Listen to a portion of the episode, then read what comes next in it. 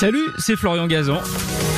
Sur RTL, dans l'émission Ça va faire des histoires, on vous raconte des anecdotes incroyables, farfelues et parfois absurdes. Tout ça dans la bonne humeur et raconté par les meilleurs. D'ailleurs, je leur laisse le micro. RTL, Ça va faire des histoires. Une histoire de théâtre de nouveau? Et de public. et, et- et un peu personnel aussi, puisque ça se passait à Monaco. J'étais euh, allé voir une pièce de théâtre, un spectacle euh, préparé, produit par Robert Hossein. Ça me permet de rendre hommage à... vous, c'était Bardot, moi, c'est Robert Hossein. C'est un homme formidable qui, euh, en plus, m'a fait confiance euh, au théâtre à l'époque quand il dirigeait euh, Marigny. Il nous manque, euh, Robert Hossein. Et il m'a raconté une belle histoire ce soir-là à Monaco. Ça tombe bien que ça se passe à Monaco parce que souvent on, on se moque euh, du stade de Monaco où il y a très peu de joueurs. Yoann Rioux euh, le sait et on dit à propos euh, des footballeurs de Monaco que c'est l'inverse.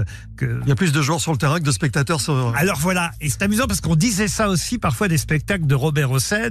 On disait Robert Hossein dans ses spectacles, il y a plus de monde sur scène parfois qu'il y en a dans la salle. Ce qui n'était pas vrai parce qu'il a fait d'énormes succès populaires évidemment, mais c'est vrai qu'il aimait bien mettre beaucoup beaucoup beaucoup d'acteurs euh, sur scène. Et à Monaco, on dit ça aussi souvent, comme on, on dit d'ailleurs aussi.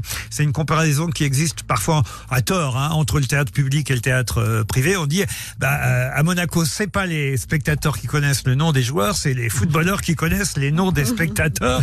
Et, et on disait ça aussi à une époque pour le théâtre public quand on était dans le théâtre privé pour se moquer euh, des comédiens qui jouaient dans le public en disant bah oui ils connaissent les noms des abonnés alors que dans le théâtre privé c'est le public qui connaît évidemment euh, le nom des acteurs qui sont sur scène. C'était la différence c'est plus vrai de toute façon aujourd'hui si ça l'a été un jour. Tout ça pour raconter quoi?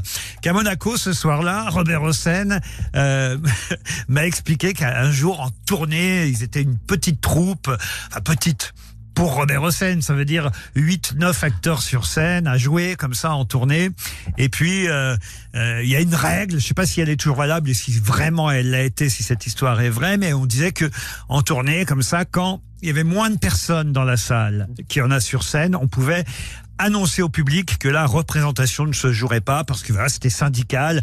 Euh, Il y avait euh, huit euh, comédiens, puis il y avait que cinq personnes dans la salle. Donc ce soir-là, le directeur euh, vient annoncer effectivement au public que la pièce ne se jouera pas parce que voilà, les comédiens sont euh, huit, vous n'êtes que cinq et vous êtes déplacés. Euh, La représentation n'aura pas lieu. Et les cinq personnes qui sont dans la salle disent ah, mais non mais c'est pas possible, monsieur, c'est pas possible.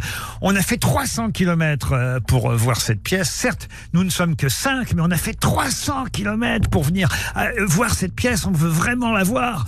Alors là, le directeur va voir les, les acteurs, Robert Hossein, dit mais mais il faut qu'est-ce qu'on fait on, on, on joue pour eux, pour les cinq qui sont là? Bah oui, tant pis. euh, euh, allez, c'est notre métier aussi. On va jouer pour les cinq personnes qui sont dans la salle.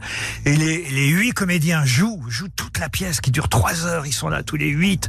Ils se donnent à fond pour les cinq personnes qui sont dans la salle.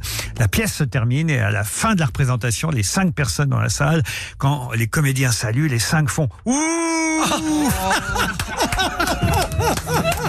Ça, c'est une chute. Ça, c'est une chute. Ah, magnifique. Magnifique. Merci d'avoir écouté cette histoire. Retrouvez tous les épisodes sur l'application RTL et sur toutes les plateformes partenaires. N'hésitez pas à nous mettre plein d'étoiles et à vous abonner. À très vite. RTL. Ça va faire des histoires.